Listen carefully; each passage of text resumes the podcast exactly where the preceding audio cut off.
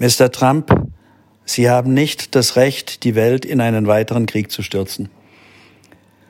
Liebe Freunde, mit der Ermordung Soleimanis hat Trump dem Iran de facto den Krieg erklärt. Obwohl er weiß, dass dieser Krieg noch schrecklicher würde als alle US-Kriege im Mittleren Osten zuvor. Iran ist trotz der brutalen Sanktionen der USA militärisch ein starkes Land. Tausende Soldaten könnten in diesem Krieg ihr Leben verlieren und Hunderttausende Zivilisten, nicht nur im Iran. Trump weiß, dass der Iran nach der gezielten Ermordung Soleimanis zurückschlagen wird, so wie die NATO zurückschlagen würde, wenn feindliche Staaten NATO-Generalsekretär Stoltenberg mit einer Drohne ermordet hätten oder den amerikanischen Verteidigungsminister. Soleimani war für die Iraner das Symbol des Kampfes gegen den IS. Er bekämpfte den IS am Boden und nicht wie die USA aus der Luft mit feigen Städtebombardements. Bei den gefährlichsten Schlachten war er oft selbst dabei, während Trump in seinem Washingtoner Solarium saß. Die überwältigende Mehrheit der Iraner wünschte ihn sich als nächsten Präsidenten. Das ist kein Plädoyer für einen ausländischen Kriegsführer. Es ist ein Plädoyer gegen seine völkerrechtswidrige Ermordung und gegen die irre und wirre Politik der USA gegenüber dem Iran.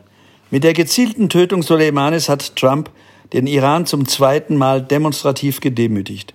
Erst bestrafte er die jahrelangen bitteren Zugeständnisse des Iran bei der Kontrolle seiner zivilen Nuklearanlagen hohnlachend mit verschärften Sanktionen.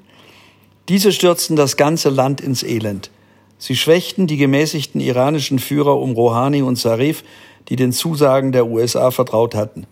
Jetzt ermordete Trump demonstrativ die beliebteste militärisch-politische Persönlichkeit des Iran. Trump sät Sturm. Es könnte sein, dass er dafür einen Tsunami erntet.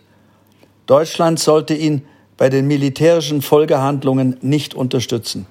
Die Politik Trumps ist nicht den Tod eines einzigen deutschen Soldaten wert.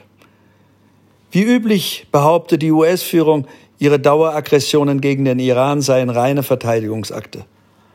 Von den USA ist man diese Tatsachenverdrehungen gewöhnt. Dass sich die Bundesregierung jetzt dieser Sprachregelung unterwürfig anschließt, ist schlimm.